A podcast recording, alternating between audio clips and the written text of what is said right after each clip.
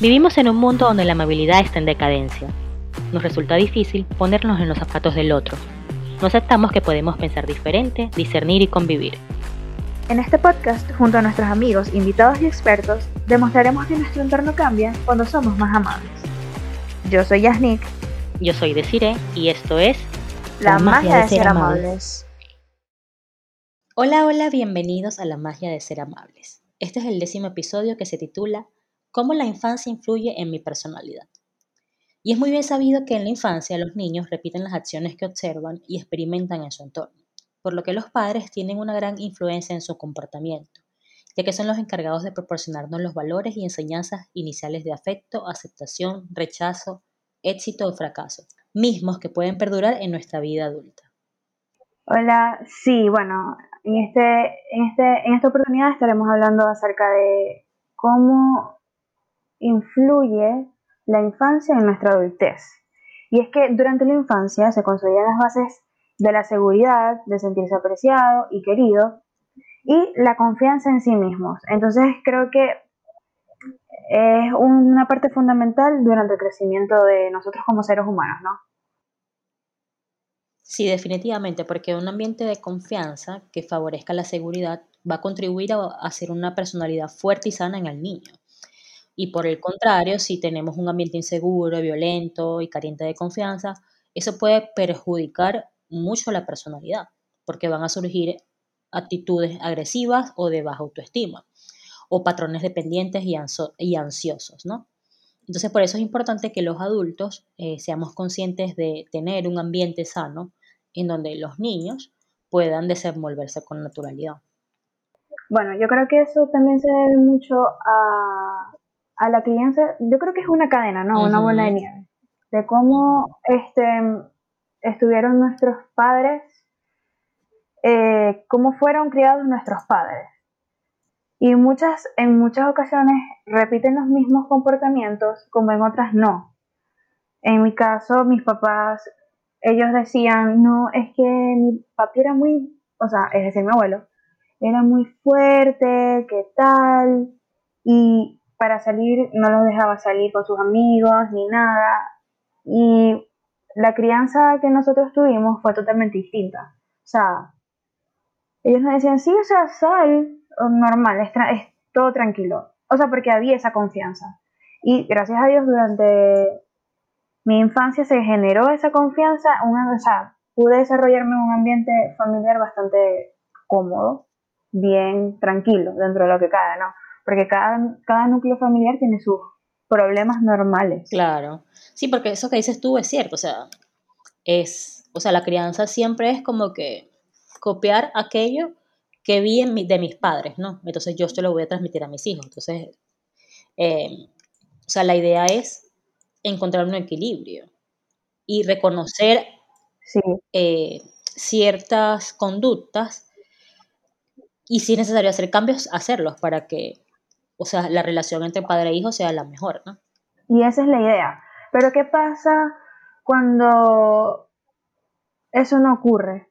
Cuando hay padres que no, no logran como detectar eso, esos problemas o esos, esos daños que tuvieron cuando niños y se lo transmiten a sus hijos. Bueno, yo creo que eso va a transmitirse en, en una en cosas negativas para cuando ya uno va a ser adulto, ¿no? Porque como dije al principio, o sea, este, si estoy en un, en un ambiente donde no me siento seguro, donde hay violencia, donde no me dan la confianza, donde yo pueda desarrollarme, voy a tener quizás baja autoestima. O sea, quizás no, no, no van a hacer esas cosas, pero este, pueden ser muchas de esas. No voy a tener baja autoestima, voy a tener actitudes agresivas, eh, voy a ser dependiente o ansioso. O sea, van a surgir esas cosas negativas en mí que obviamente vienen de esa, de esa crianza. Es, es, lo que, es lo que yo pienso y lo que, lo que creo, ¿no? Porque como dices tú, o sea, la idea, la, la idea es detectar eso, como dices que tu papá detectó y entendió de que quizás eso no, no estuvo bien, lo que hicieron sus papás, que nada, no me dejaban salir, pero quizás ellos tenían sus motivos, ¿no? Porque también sus papás fueron así. Era otra época. Eh, pero él, él dijo, no, mira, o sea, está bien que yo pueda dejar salir a mis hijos, porque no, yo tengo que tener la confianza en ellos y dejarlo salir con sus amigos que se diviertan. Y él cambió eso. Sí, ser un poco permisivo. Sí, ser un poco permisivo en ese aspecto, porque ¿qué es lo que pasaba? A mí mis padres me cuentan, o sea, eso es en casa de mi mamá. Ella me cuenta que, o sea, ella tenía que escaparse y lo único que hacía era salir a bailar con sus amigos, que era lo que más le gustaba. O sea, no había nada malo detrás. Claro. Entonces ella se, escapaba, se escapaba para ir a bailar con sus amigos y ya ella sabía obviamente la, la hora que llegaba mi abuelo y ella estaba antes, siempre antes, para que no hubiese problemas, claro.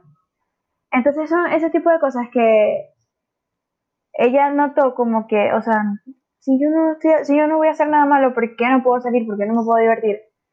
O sea, yo no quiero que eso, que eso ocurra con mis hijos. O sea, eso lo que, lo que yo quiero es que salgan, diviértanse, porque de alguna manera ella nos crió con esa confianza entre, o sea, en la relación madre-hija, pues, madre-hija, madre-hijo.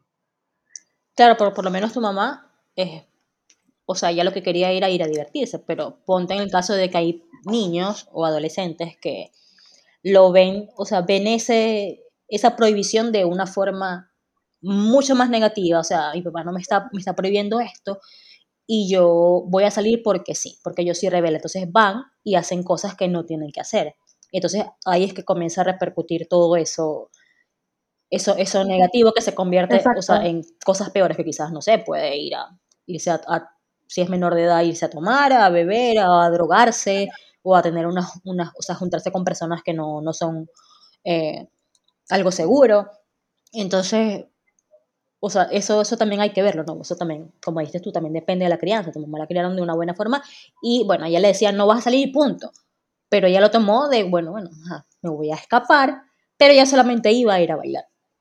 Es que yo creo que eso de, de, prohibirle cosas a tus hijos es porque no tienes la suficiente confianza, confianza con ellos, hacia ellos, o sea, ¿sabes?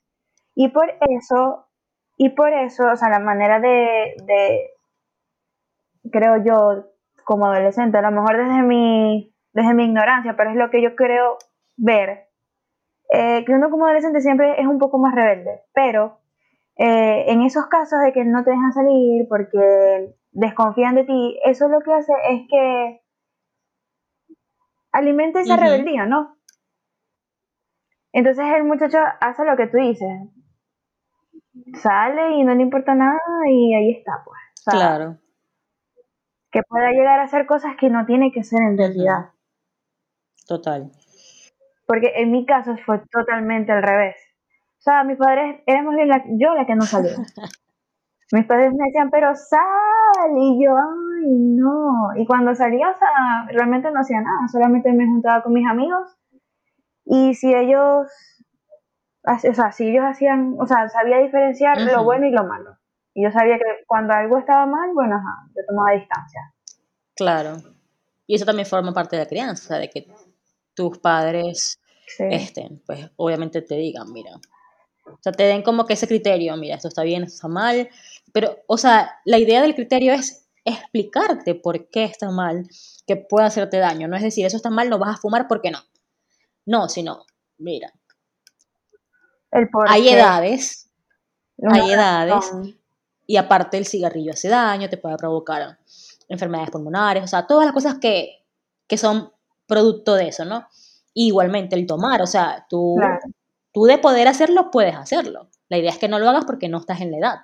O sea, es explicar los por qué y no decir no porque no, porque ahí es donde comienza el tema de la rebeldía. Lo voy a hacer porque mi papá dijo que no. Eso es real. Y por lo menos también con el tema de la confianza hay otra parte, por lo menos que es, es una es una anécdota mía que por lo menos a mí en mi casa, a mí me crió mi abuela.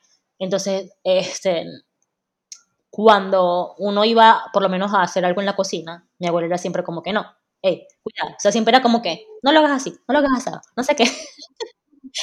sí, entonces eso a mí me, me, daba como frustración y yo, no, a mí nunca me gustó la cocina, no sé si fue por eso, pero, o sea, yo nunca aprendí a, o sea, yo aprendí fue muy de adulta ya a, freír un huevo, a cocinar un arroz o algo así. Entonces yo, eh, junto con mi esposa obviamente, cuando, o sea, en el proceso de criar a Olivia, nosotros decidimos de que ella iba a aprender desde pequeña y nosotros no íbamos a prohibirle cosas, obviamente era, como te dije, o sea, explicarle. Y ella, ahorita mismo, a sus nueve años, ella sabe cocinar. Ella puede cocinarte una comida completa. Pero obviamente es explicándole, ella es explicándole los cuidados. Mira, ella te puede montar un arroz y te cocina un arroz y le queda bien. Claro. Pero ella sabe, exacto, pero ella sabe que ella sola en la cocina no puede estar.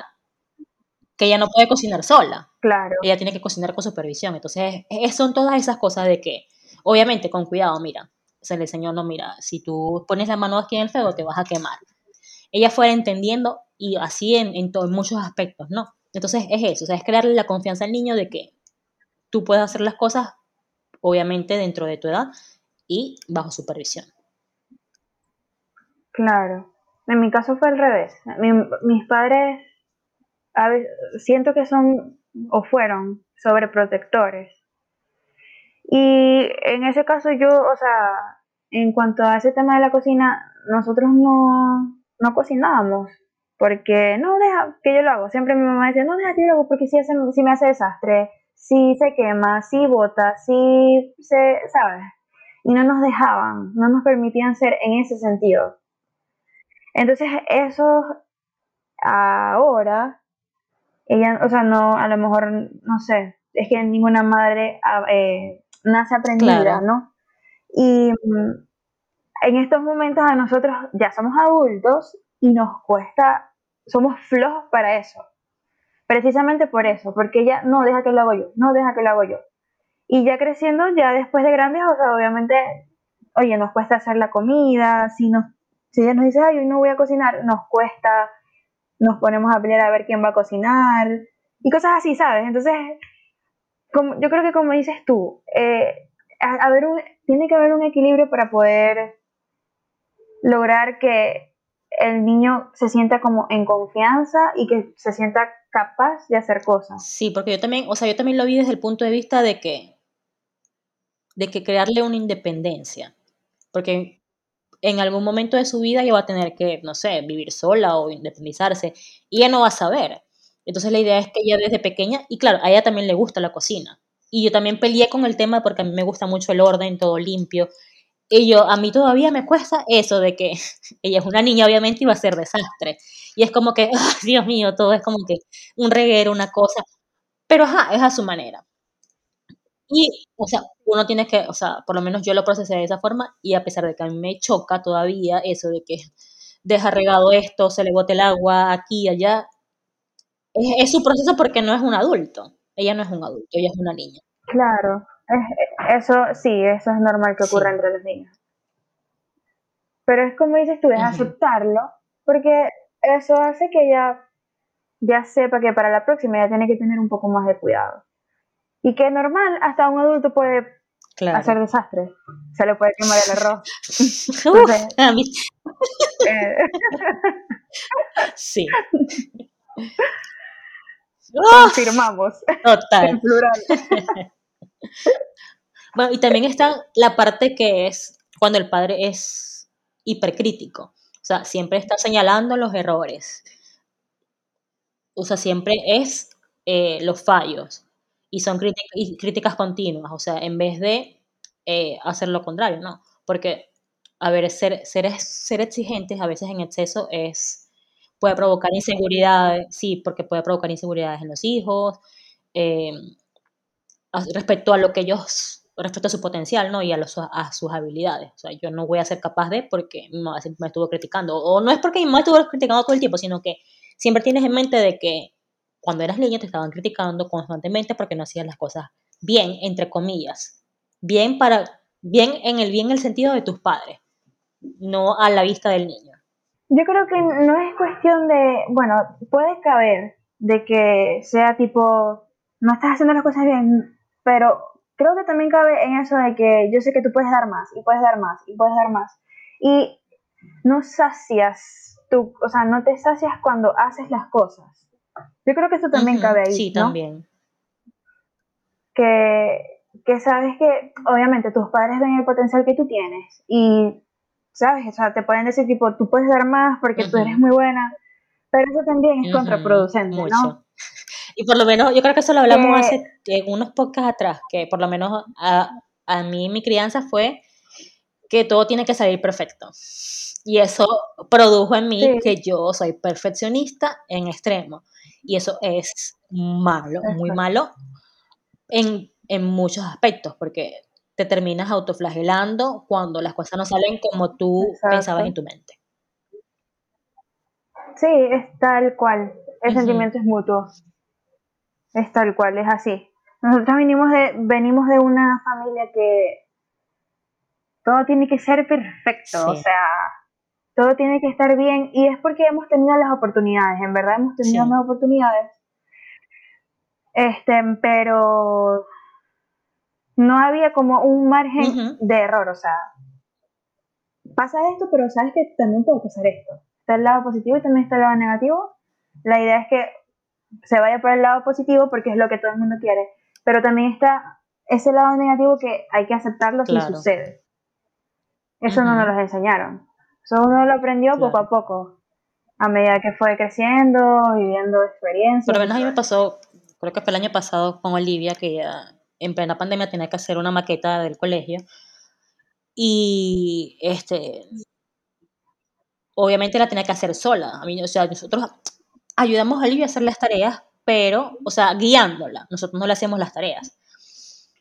Y ella tenía que hacer su maqueta y nosotros, bueno, aquí están, busco los materiales, busco las cosas y obviamente la maqueta no quedó choreta. y yo por dentro como que, Dios mío, no. Pero es algo que a ella la tenían que evaluar, no a mí. Entonces ella hizo su presentación, hizo su exposición y todo perfecto y tuvo su nota, o sea, la, es en la nota mayor.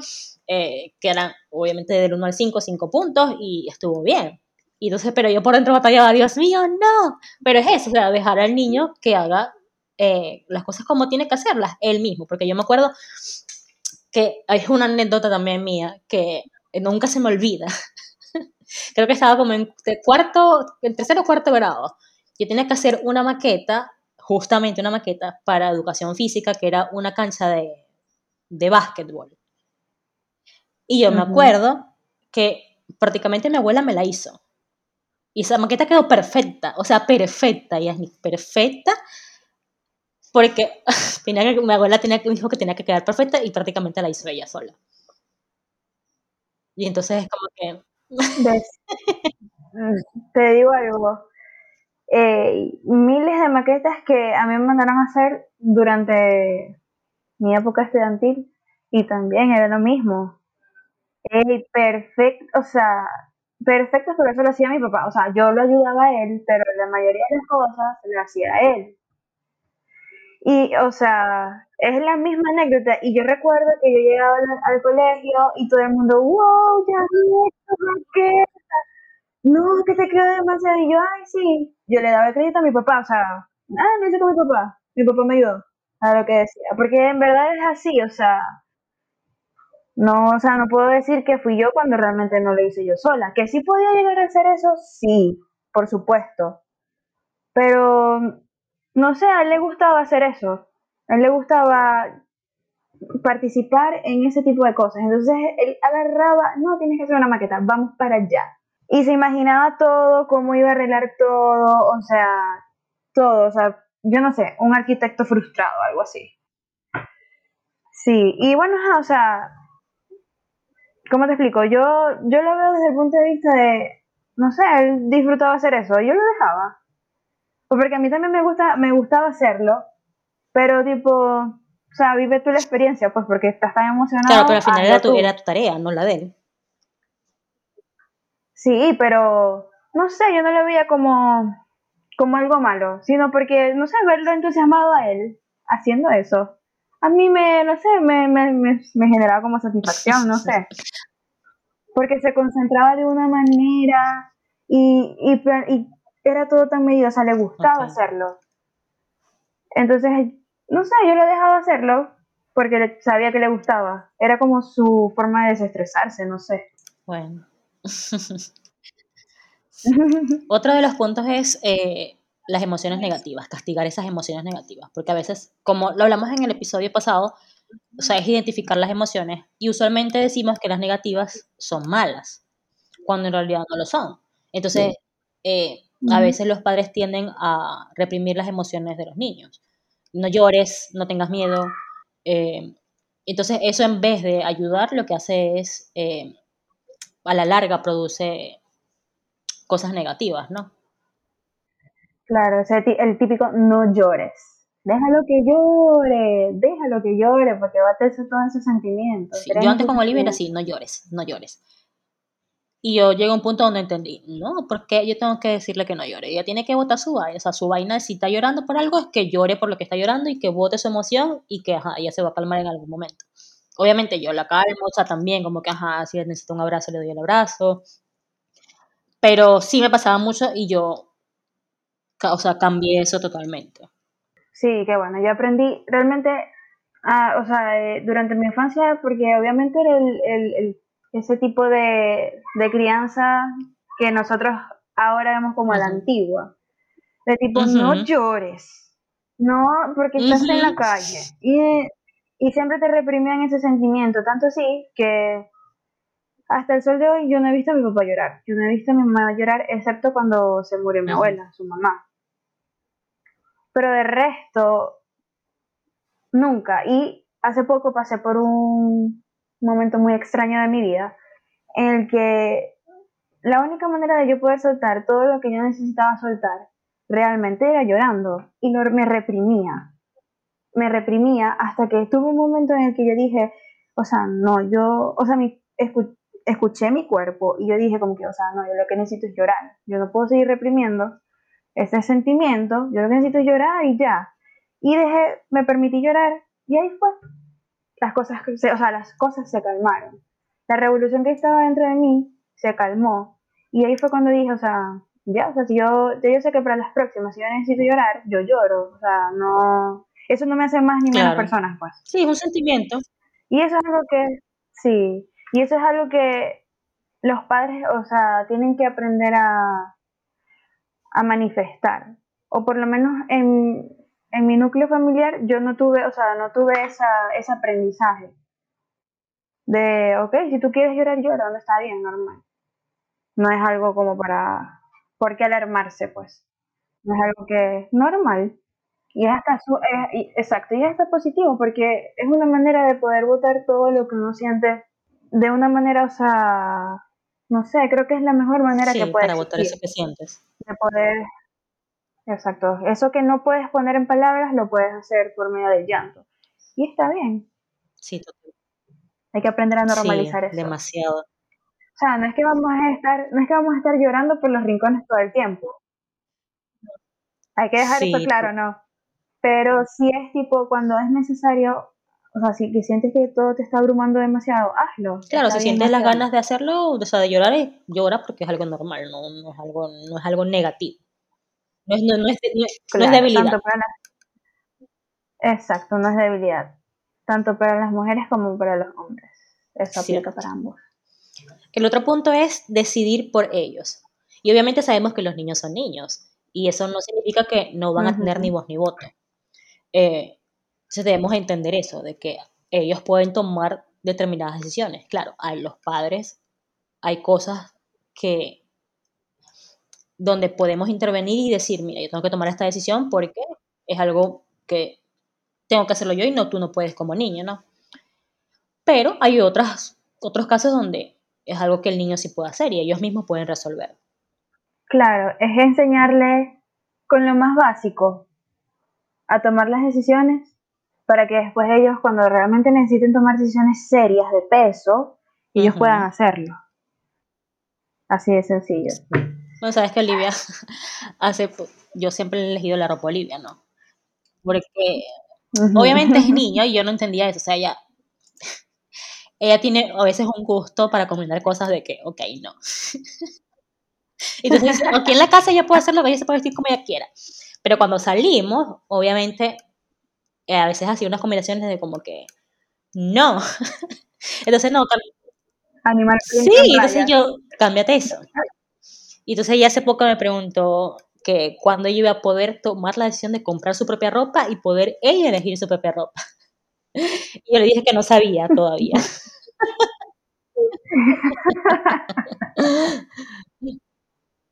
Ay, Eh, no. sí, Qué no risa.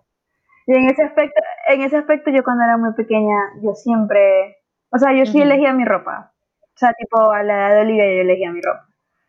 Pero yo soy, o sea, mi mamá a veces me decía, Dios mío, ¿hasta cuándo la misma ropa? Porque cuando agarraba un jeansito, No lo o soltabas. sea, eso no me lo cambiaba más nunca. Cuando agarraba una candelita, no la he soltado más nunca. Y mi mamá siempre en ese sentido fue como que, ¿hasta cuándo otra vez la misma franela? ¿Hasta cuándo la misma franela? Pero más de ahí no me decía más. No me decía más, pues en el sentido de que, o sea, si ya te lo quieres poner, póntelo, pero ¿hasta cuándo la misma Claro. franela? En ese sentido sí fui, o sea, sí hubo como mucha libertad aquí. O sea, con- en, cuanto a mi Yo tengo que aprender un poquito todavía en esa parte, porque me cuesta. Pero ella en realidad, o sea, otro tipo de decisiones que ella pueda tomar, ella sí las toma. y Ella es muy, Mm, eh, muy diligente para tomar ciertas decisiones en cuanto a sus cosas. Bueno, me pasó, creo que fue, sí, eh, aquí el año escolar comienza en marzo y termina en diciembre.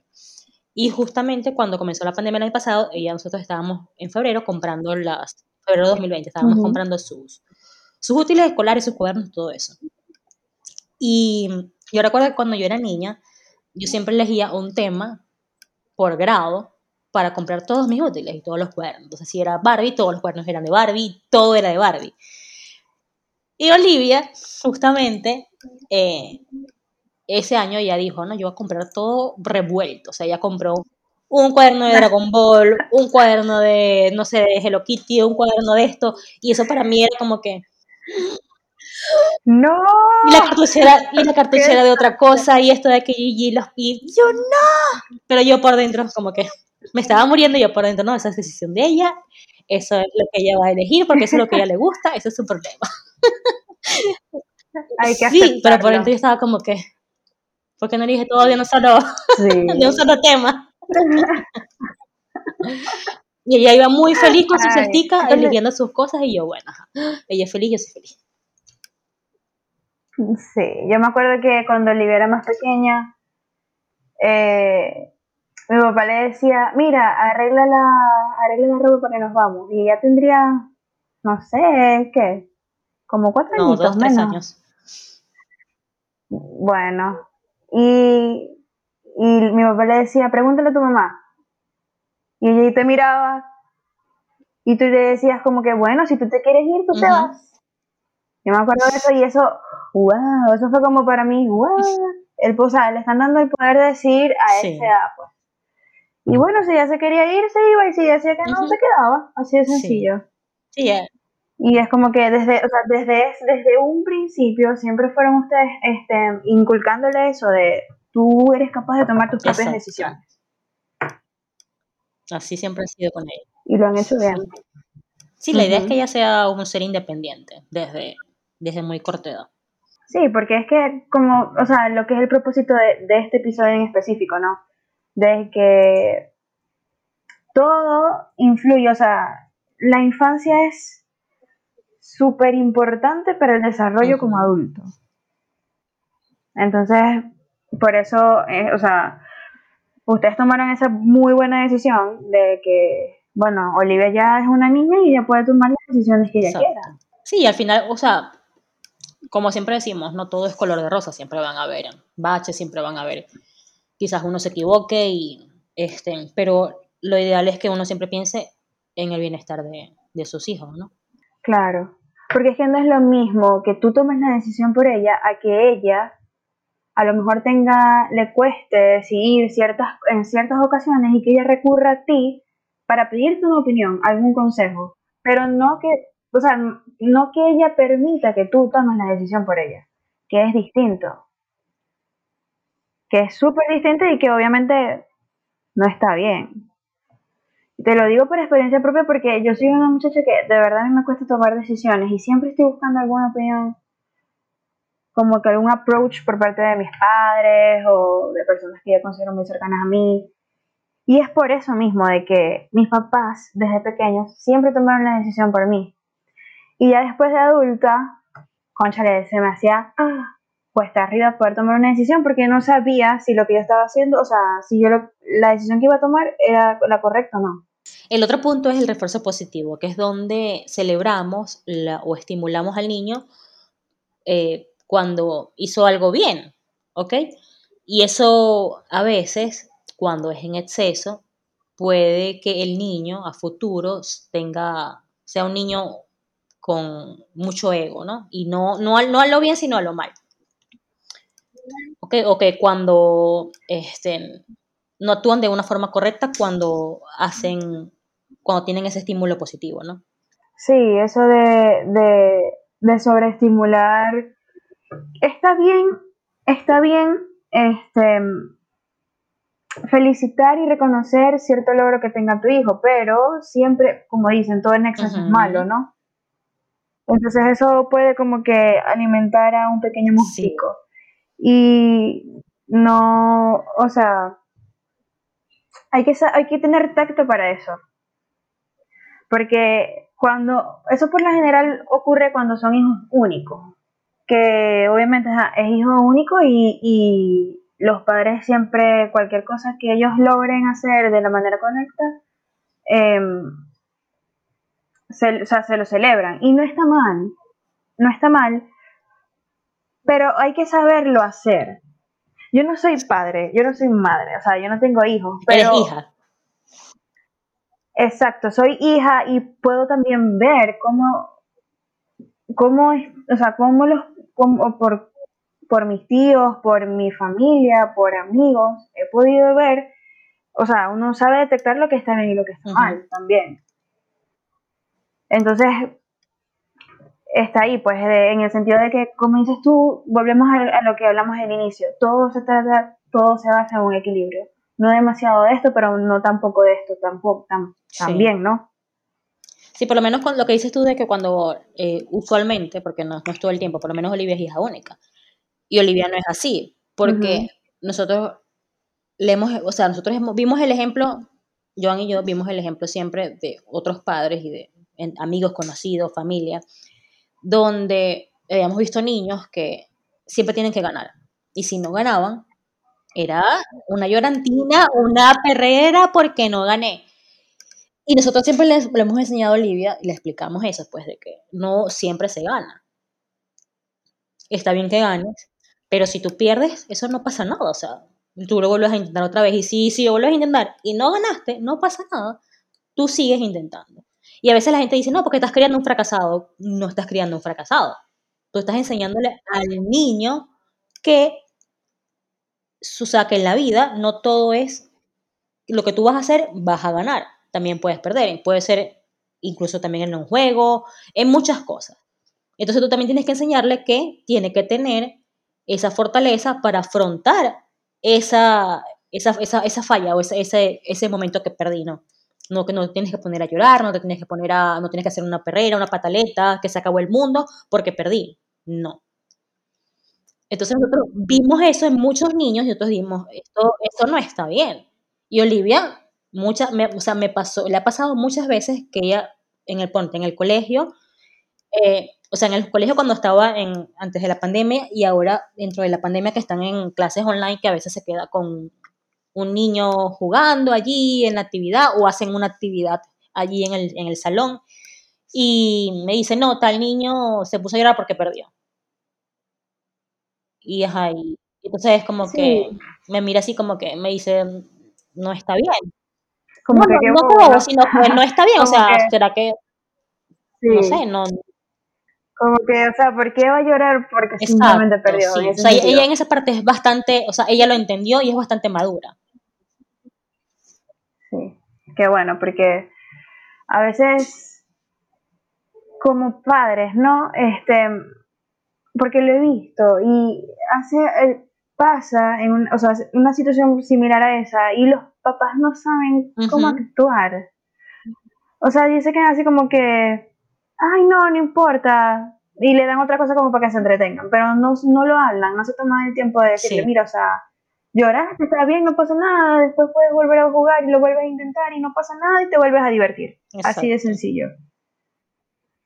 Entonces, es eso, o sea, yo creo que esas son cosas que, oye, no sé por qué no, no, o sea, no han detectado eso como tú, pues, que en el sentido de que, oye, yo he visto que esto pasa y esto pasa a menudo y, y no, aquí no hay O sea, no es normal que lo hablen de decirle al niño de que, oye, tú vas, puedes perder en un simple juego.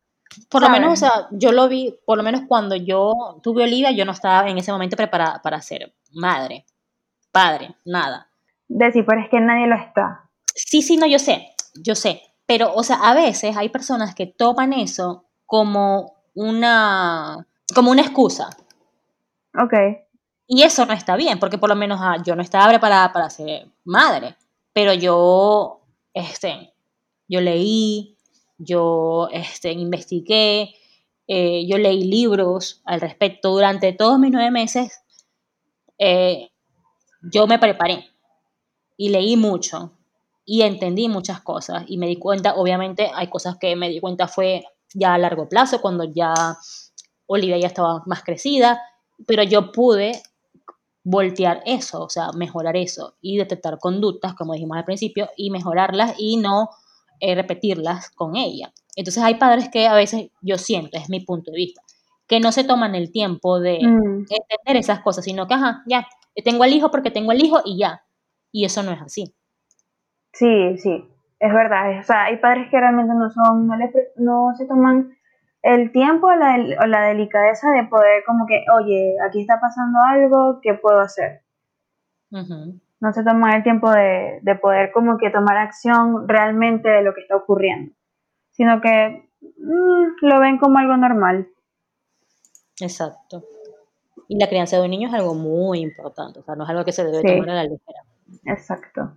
Bueno, aquí tenemos, yo tengo unas claves que son, creo que son como cuatro o cinco, que son para crear como un, clima favorable familiar alrededor del niño. O sea, vamos a decirlas y ahí vamos, vamos hablando sobre ellas.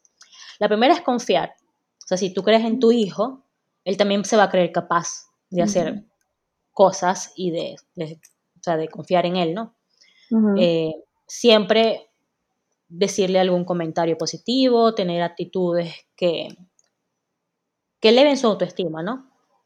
Sí, que él se sienta seguro estando ahí. O sea, que, que el padre, que o sea, se siente seguro en el sentido de que el papá o la mamá le transmiten esa seguridad para que él pueda desenvolverse. Claro. Y una cosa que yo siempre, o sea, que digo, no es compararlos. No, jamás. Porque eso es, eso es lo peor que tú le puedes hacer a un niño, lo van a sentir inseguro, como que hay, es, él es mejor que yo, yo soy peor que él. Sí, eso no, jamás, de los jamases lo hagan. Te voy a contar una anécdota acerca de eso. Una vez yo estaba en primaria y yo iba para, yo iba para casa de una amiga. O sea, y la muchachita, ella siempre lloraba, siempre lloraba, lloraba y lloraba. Yo voy a su casa y de repente empezó a llorar. O sea, no me acuerdo, realmente no recuerdo muy bien qué fue lo que pasó para que ella llorara. Pero sí recuerdo que ella me dijo, o sea, yo la vi llorando y yo le dije como que, ajá, ¿qué pasó? Y él me dijo, es que mami siempre me compara contigo, ella siempre, que, ella siempre me dice que por qué yo no soy como tú. Mm. Muchacha, yo, eso, te puedo imaginar lo mucho que me marcó, que todavía lo recuerdo. Y eso fue como que yo quedé así como que, o sea, no puede ser, porque son así. Yo me imagino que la madre lo que le decía era porque o sea, la comparaba en el sentido de que yo siempre fui una niña que sobresalía en las clases, pues siempre fui de buena nota, siempre fui disciplinada, siempre fui buena conducta, todo, todo eso. Y ella no era, o sea, no era alumna de 20, aquí en Venezuela la mayor nota de 20, es 20, no era alumna de 20, pero sí era buena, pues, o sea, regular, normal, de 17 y 18. Pero oye, es, o sea, éramos unas niñas, ¿cómo le puedes decir eso a tu hija? o sea, claro. yo quedé en shock. Y más nunca fui para esa casa. Si tú quedaste en shock, imagínate cómo estaba esa niña. No, no, no, no. Claro, yo, yo más nunca fui para esa casa. Después de ahí nunca fui para esa casa porque, o sea, mm, claro. ¿cómo? No, eso está mal, está mal. Sí, demasiado. Bueno, el siguiente punto es proponerle retos a los niños, ¿no? Que impliquen cierto nivel de dificultad pero que sepas que ellos van a poder superar. Porque es lo mismo que hablábamos al principio de, de, de dejarlos ser. Porque, o sea, ellos tienen, van a tener el poder de decisión. O sea, tú le vas a poner esa, esa, una dificultad, un reto tal, y ellos van a poder resolverlo, ¿no? Sí, eso es verdad. O sea, y eso también va ligado con el punto anterior, ¿no? De que si tú no le das la confianza, ¿cómo van a poder tomar una decisión, no? Porque si ellos, o sea, si tú le brindas confianza a tu hijo, ellos van a tener la suficiente confianza y van a poder creer en ellos como para poder tomar una decisión. El siguiente es comunícate con empatía. Si el niño recibe atención, es escuchado y comprendido, se sentirá cómodo para expresar lo que piensa, siente y desea. Esto lo hablamos en el episodio de la empatía, o sea, eso no es solamente con las personas, sino también con los niños, o sea, con, con todo el mundo. Y con los niños especialmente. Vos sabes que a mí me pasaba eso con, con Olivia al principio, cuando estaba, más, cuando estaba más pequeña, que yo no, eh, yo no entendía ciertas cosas, o sea, de que porque lloraba, por esto, por aquello, o que ella, no sé, quería jugar y yo no quería jugar. Entonces yo tuve que entender y decirme, o sea, decir, tú fuiste niña. Claro. Tú fuiste niña, tú pasaste por ahí. Obviamente es una niña y está pasando por lo mismo que tú pasaste. Lo que pasa es que obviamente ya tú maduraste, ya tú estás en, o sea, ya tú eres adulta. Tienes que entender y ponerte en su posición, a su nivel y saber que tiene solamente, no sé, 5 o 6 años en esa época, ¿no? Claro. Y entenderé que solamente quieren jugar, quieren tu atención, quieren estar ahí contigo, o que está llorando porque, no sé, por X cosa, y es algo normal. Y eso que yo entendí eso, pues, el tema de, poder, de tener la empatía y de poder comprenderla y ponerme en su lugar. Sí, es que a veces se nos olvida que nosotros también fuimos niños. muchísimo, demasiado, se nos olvida demasiado. Sí. el otro punto es utilizar el sentido del humor, usar bromas, chistes para generar emociones placenteras y eh, que lo lleven a sentir confianza y alegría. Sí, eso es muy importante. Nosotras, nosotras fuimos creadas en un ambiente donde eso era... Era bastante común, ¿no? Era muy, era muy, era muy Demasiado, demasiado. Y eso, obviamente, Joan también eh, viene de una familia que es así. Y es Olivia también, o sea, lo, lo vive, ¿no? Nosotros siempre estamos echando bromas, eh, diciéndonos cosas, cosas divertidas, donde el, niño se sienta en la confianza de que él también puede hacer eso, ¿no? Sí, de que ser, ser, un poco silly en ese sentido, ¿no? De dejarse llevar y, y divertirse, simplemente divertirse, no tomarse las cosas tampoco tan a pecho. Exacto, porque sí, porque yo a veces veo que hay papás tan serios que son así, como que todos rígidos, todos no sé qué, todo es como que esto.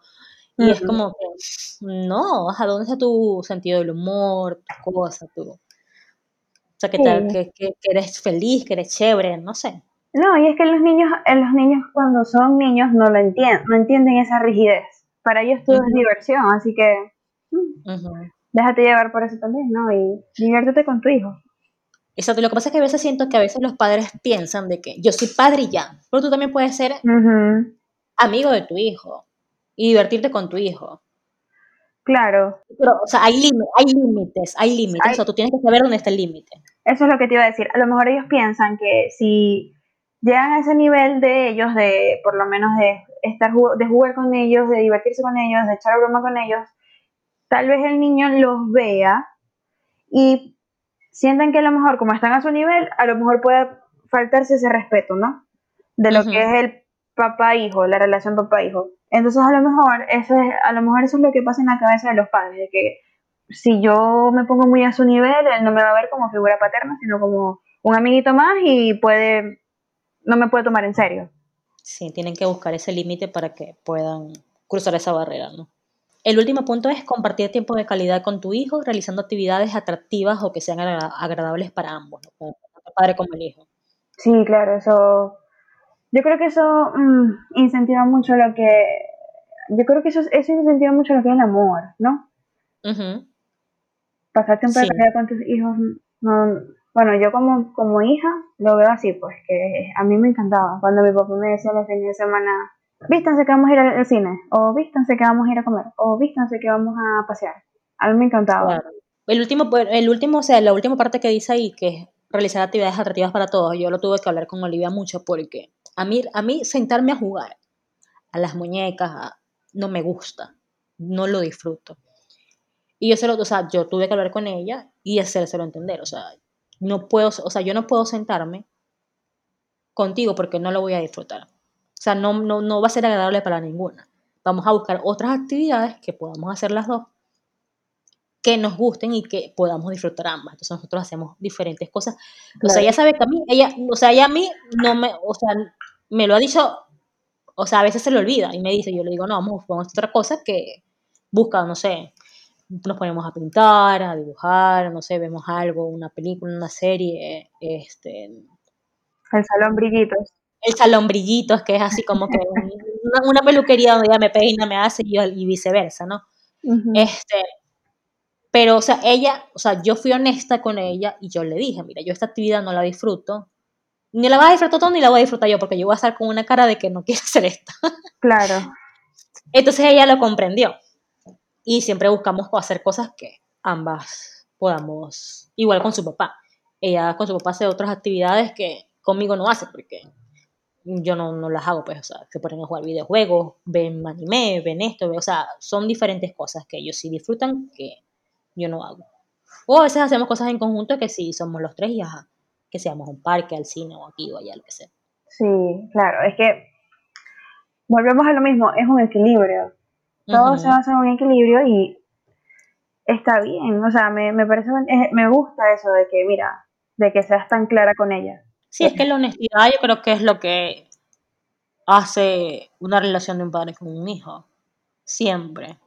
Porque es que, es que me pongo a pensar, ¿no? Y en otros casos, a lo mejor el papá o la mamá le dicen, no, mi amor, yo no puedo jugar porque mira, tengo que hacer la comida. Buscan una excusa en vez de decirle como que, oye, mira, no, vamos a buscar una alternativa porque es que no, o sea, no, no me siento, no me siento bien haciendo esto. Yo sé que podemos hacer esto y nos podemos divertir. Ellos al final, a pesar de que son niños, ellos se dan cuenta de que tú de alguna forma le estás diciendo algo que no es una, le estás mintiendo. Ellos se dan cuenta. Sí, sí se dan cuenta. Y entonces a la larga tú siempre vas a estar con eso, o sea, diciéndole como que, ay no, esto, ay no, aquello. Entonces ellos van a entender de que es que no quieres jugar conmigo. Sí, sí, eso es verdad. Entonces, cuando ellos quieran ser honestos contigo, no van a poderlo ser, porque ellos, tú no eres honesto con ellos, ¿cómo yo voy a ser honesto contigo? Entonces ellos no van, o sea, yo lo vi desde ese punto, o sea, yo quiero que Olivia me pueda decir cualquier cosa que ella esté sintiendo, que esté pasando, que me quiera decir. Y obviamente por eso, o sea, yo soy honesta con ella por lo mismo. Y le digo las cosas claras así como el agua, como son, porque esta es la vida que hay. O sea, la vida es así. La vida es eh, una sola. Y en la vida pueden suceder muchas cosas. Puede ser que yo esté hoy y mañana no esté. Claro. Entonces yo quiero que ella, este, obviamente, disfrute al máximo pues, nuestra relación como madre, como hija. Eso es importante, es súper importante. Y de verdad celebro mucho eso, pues, de que seas tan clara con, tu hija, pues, porque no sé si es por, no sé si es por la generación, pero mi papá nunca, en, en ciertas, en la mayoría de las cosas sí, pero en otras cosas no fue tan claro conmigo. Entonces, por eso, o sea, por eso es como que, wow, me, me genera como que ese impacto. Sí, o sea, y me parece bien, pues es algo que no he visto, porque yo siento que los papás siempre tienen algo para ocultar o no te cuentan siempre todo completo. Entonces... Yo me, he encontrado con, o sea, he conocido varias personas que tienen hijos quizás un poquito más pequeños que Olivia, de la misma edad, y siempre es como que, o sea, ven nuestra relación y como yo le hablo a ella, que yo le hablo así, claro y raspado. Y siempre me dicen, ¿cómo tú le dices esas cosas a Olivia? Es la realidad. Yo, ¿para qué le voy a mentir? Claro. O sea, y Olivia siempre, mira, te voy a dar un ejemplo así súper sencillo. Eh, yo, Olivia, nosotros vivimos en un, piso alto y desde que nosotros nos mudamos aquí, eh, bueno, que vivíamos en otro apartamento que estaba mucho más alto, yo siempre le dije a Olivia, mira, tú te puedes asomar al balcón tú te puedes asomar al balcón y tal, no te puedes eh, subir a la baranda, no te puedes subir en una silla. ¿Por qué? Porque si tú te subes, tú te puedes caer para allá abajo. ¿Y qué pasa si tú te caes? Te puedes morir. Ya no existe, o sea, ya no vas a vivir, ya Olivia no existe, eh, te vamos a tener que enterrar. O sea, yo les, o sea, Olivia sabe el tema de la muerte y todo eso, o sea, ella desde muy pequeña. O sea, eso va a suceder. Entonces, no, o sea, obviamente tienes que tenerle respeto, tienes que tenerle miedo a las, o sea, hay una altura considerable, tienes que tenerle miedo. O sea, tú tienes que saber que si tú vas más allá, te vas a morir, te vas a caer, te vas a morir. O sea, no hay otra opción. O sea, no es como que, ah, mira, no, sí, no. Literal, o sea, te vas a estrellar contra el piso. Entonces, para eso, para muchos padres, eso, o sea, que yo le diga eso a Olivia es como que, ¡Ah! ¿tú cómo puedes ser así? Estás siendo una mala madre. Yo no estoy siendo una mala madre, estoy siendo una persona realista. Porque yo no le voy a decir, no, Olivia, mira, no te vas a acercar ahí porque ahí hay un duende y te va a comer. No, yo he escuchado padres diciendo esas cosas. Yo he escuchado padres diciendo esas cosas. Y eso es lo peor que tú puedes hacer a un hijo, porque lo estás metiendo en una, una realidad que no es la, no es la correcta. Es mi punto de vista. Yo, si tú como padre, tú le quieres decir eso a tu hijo, ya esa es tu decisión. Pero para mí eso está mal. Sí, es real. Eso es verdad. O sea, en el sentido de que ¿Por qué simplemente no decirle las cosas y ya? O sea, son niños, ellos, ellos entienden, aunque uno se los subestime. Ellos entienden igualmente. Y es que todo es, o sea, todo es así. A los niños hay que hablarles desde pequeños, pues, o sea, a lo mejor, a, lo mejor habrá padres que no son tan crudos como tú. O sea, sí, porque ver, tú me dijiste eso y yo que, ¿what? Tuviste que ver mi cara. Pero pero es real, pero es real. Exacto, es mi forma de ser y mi forma de explicárselo, ¿no? O sea, es literal, o sea, te vas o sea, ¿qué, ¿qué, le iba a decir? O sea, no te vas a ir a, no sé, te va a llevar un angelito, o sea, mira, te vas a morir, o sea, te vas a estrellar contra el piso y te vas a morir, o sea, yo quiero que ella entienda la realidad de la vida, o sea, esa es, mi forma de verlo. Hay padres que, como te dije, me han criticado y yo, bueno, o sea, yo no me molesto, o sea, esa es tu decisión, esta es tu, eh, tu punto de vista. Pues, de tu, que tú le estás dando a tu hijo y ajá, o sea, o sea eso se respeta. Exacto. Así como a mí no me parece que tú le digas a tu hijo que si se va a caer de ahí, se lo, no sé, ya, se lo va a llevar un angelito, a ti no te parece que yo se lo diga de la forma tan cruda como se lo estoy diciendo, pero claro. es mi punto de vista, ¿no? y, ella, de verdad, y de verdad, ella, o sea, ella es una niña que ella entiende esas cosas y ella sabe. Claro, porque se lo, siempre, siempre te has comunicado con ella de esa manera. Debe ser muy clara. Sí. Yo como tía le diría, Olivia, no te acerques ahí porque te caes y ¿qué pasa? Ah, bueno. Así se, lo, dijera yo. Ay, Dios, pero bueno, si cada padre es un mundo y lo, lo ideal es que, como dijimos del principio, que, que si hay conductas que no, que no están bien, que, que tú las detectes, ¿no? Para que no, no le hagas daño al final de tu hijo, porque al final los niños de hoy son el adulto del mañana. Sí, sí, eso es verdad. Eso es muy real y hay, no sé si estoy en lo correcto, pero a, lo mejor hay padres que no, son, no están conscientes de eso. De que, o sea, se toman lo que es el, ser padres a la ligera. Y bueno, no, no, sé, creo que no, no son tan conscientes que lo que, lo que le estás enseñando hoy influye en su futuro. Bueno chicos, hasta aquí el episodio de hoy. Estuvo demasiado interesante, lo disfrutamos mucho. Sí. Eh, entonces recuerda que todos los episodios salen los jueves en Spotify, Apple Podcast, Google Podcast y Anchor. Síguenos también en Instagram como arroba la magia de ser Nos apoyas siguiéndonos y compartiendo en tus redes sociales. Hasta el próximo episodio y recuerda, sea amable en un mundo donde puede ser cualquier cosa.